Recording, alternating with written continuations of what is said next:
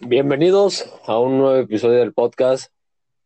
Hoy está de invitado Luis, que también es miembro de Dominating Life.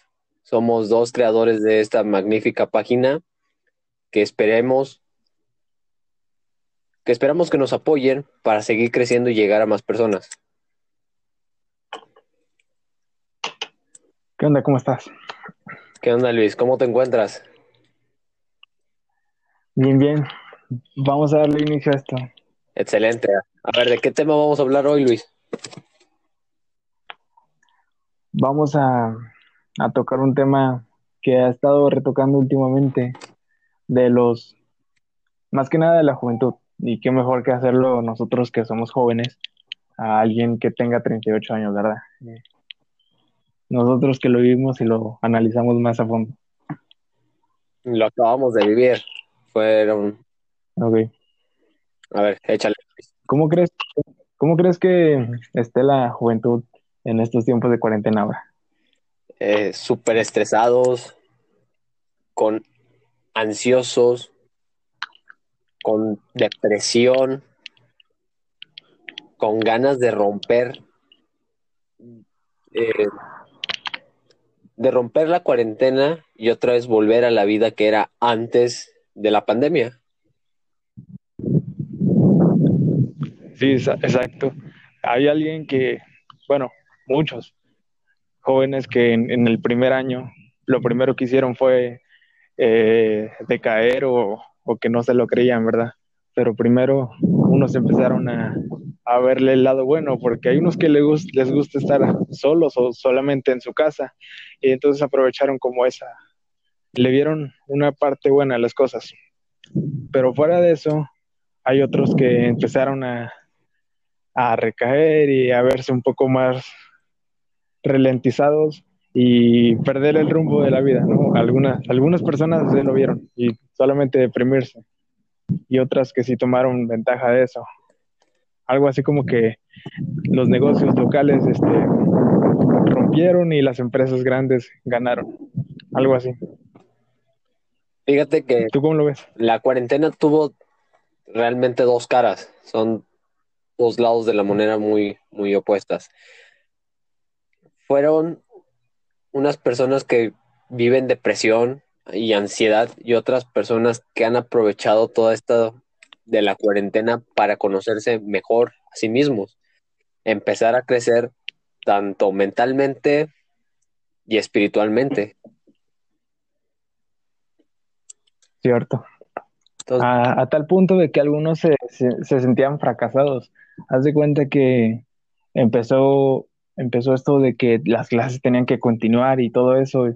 Y hay algunas personas que tomaron su año sabático porque obviamente de entrada creyeron que, que en clases virtuales pues no se podía aprender nada y que no servía de nada gastar su dinero en la colegiatura, que algunas universidades o preparatorias ni siquiera bajaron el precio. Entonces fue como que mejor tomarse el año sabático a su punto de vista para ellos. Y tal vez si tuvieron razón, tal vez no, hay a su criterio de cada quien. Pero a, punto de que nosotros, nosotros o to todavía los que to toman clases no, no están entendiendo nada o simplemente van, van pasando cuatrimestres o cada unidad tras unidad y no, no, están entendiendo nada. Si tú le preguntas a alguien qué has aprendido de lo básico, dime algo básico de tu carrera y no te, no te vas a saber qué responder. Así de, de, aplastados estamos. Tienes razón. Eh, hemos preguntado a nuestros amigos qué has aprendido y la mayoría nos dice, la verdad no he aprendido nada, solamente estoy viviendo estrés, ansiedad, es lo que la mayoría dice. Cierto.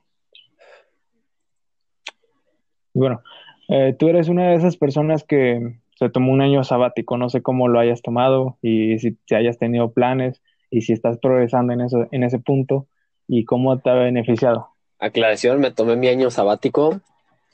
Bueno, este año ya lo había decidido desde muchísimo antes. Se atravesó todo lo de la cuarentena y hizo tomar al 100 ya la decisión de decir, me voy a tomar un año sabático. Realmente, como tú dices, no voy a aprender casi nada en línea y aparte es estresarte porque no es lo mismo estar rodeado de tus compañeros y de un profesor físicamente que le puedas hacer preguntas en ese rato. Ya ves que en WhatsApp tú le mandas un mensaje al profe por WhatsApp y realmente a veces los profes ni te quieren contestar, o sea, es, un problema. Y allá ya vas la manera de encontrártelos y hacerle las preguntas que necesitabas. A mí me ha ayudado muchísimo este año.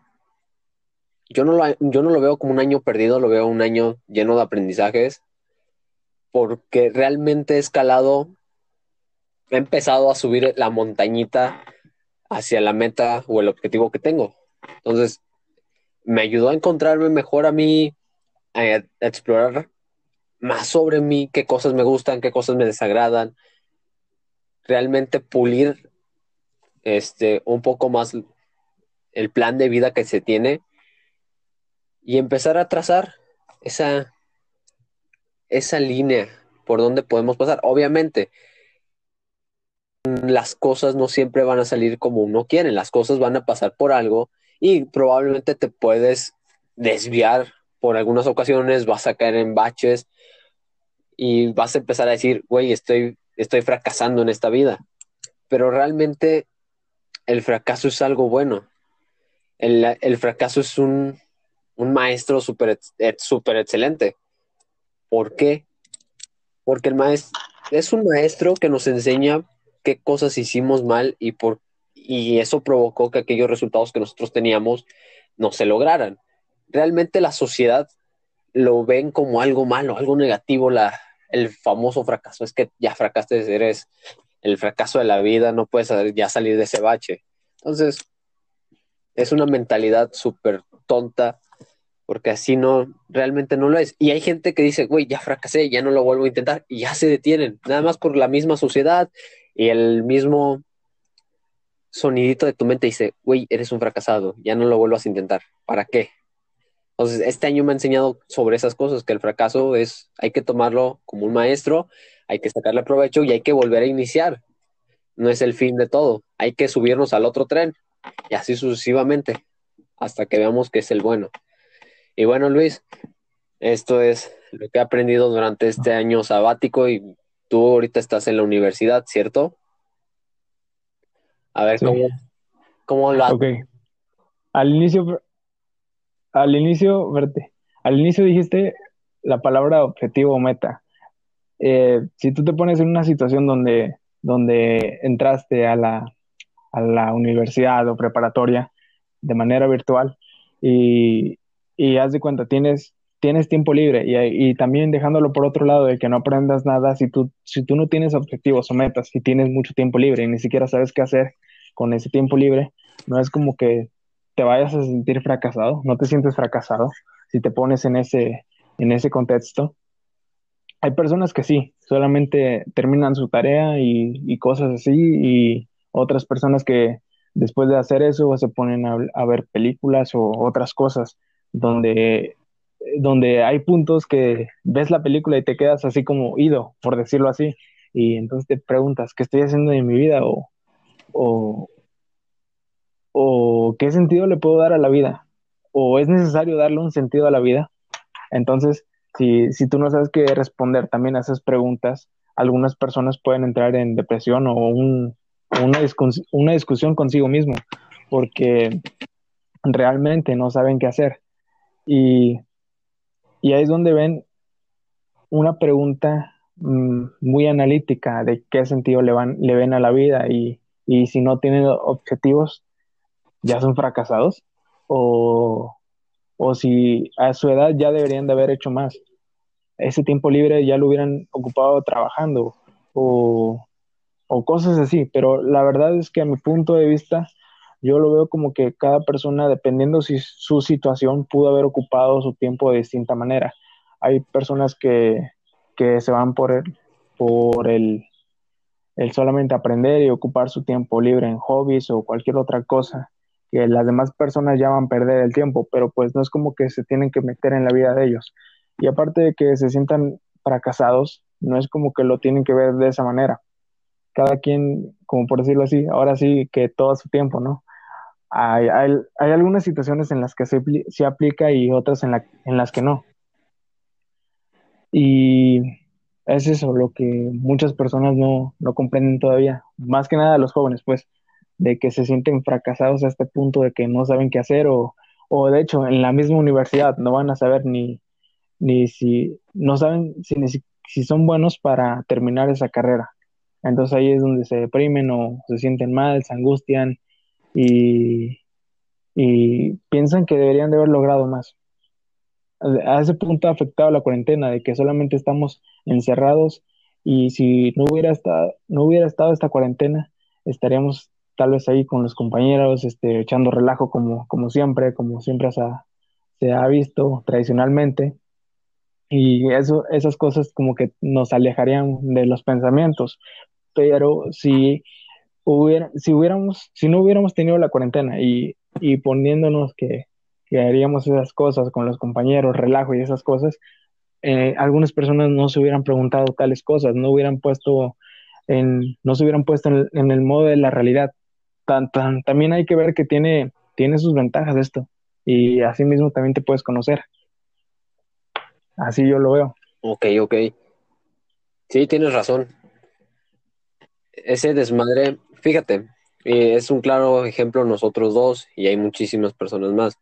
Durante la secundaria, nada más nos enfocábamos en hacer las tareas y en, y en ir a jugar con los amigos. Nada más. Nunca nos, realmente nunca entra esa curiosidad de qué voy a hacer con mi vida, qué quiero estudiar, a dónde quiero llegar, ni, ni ninguna respuesta, ninguna pregunta de ese, de ese sentido. Hay gente que sí la empieza a desarrollar desde edad chica, pero hay otros que realmente no. Llegas, terminas la secundaria, entras a la prepa y el primer año te lo vives en el desmadre, en el clásico, vamos a ser amigos, a ver qué sale. Ya cuando empiezas en segundo año y sientes que cada vez vas a salir te empiezas a cuestionar de qué realmente, en qué has, dónde has llevado ese barco de tu vida. Ya cuando estás, ahora sí, en tercer año de prepa, ya empiezan todo el desmadre mental de decir qué voy a estudiar, qué, qué quiero ser, a qué, a qué puerto voy a llegar. Y infinidad de preguntas. Entonces, estaría súper chido que desde cierta edad nos empezaran a llevar como en ese proceso de, decisión y de madurez. ¿O tú qué opinas? Eso sí, estaría bueno. Algo como que debería haber una materia en específica de eso, donde nosotros nos podamos desarrollar y, y que alguien nos pueda platicar, algo así como un maestro de vida, pero pues para cada persona hay diferentes situaciones, diferentes contextos, pero sería como un gran complemento en la vida de cada quien. Y por otra parte, lo que he visto también, que haz de cuenta, ahora que ya te puse en contexto de que alguien se siente fracasado, pues le sale uno de estos falsos gurús, así como lo llama la gente, o personas de ese tipo, de que intentan motivarte y, y que todo está en la mente y cosas así y entonces tú los empiezas a checar y analizar y entonces te, puede llamar la atención o te pueden llamar más los memes de la página esta que te gusta más. Este, ahí es donde, donde te centras un poco más en esto. Y entonces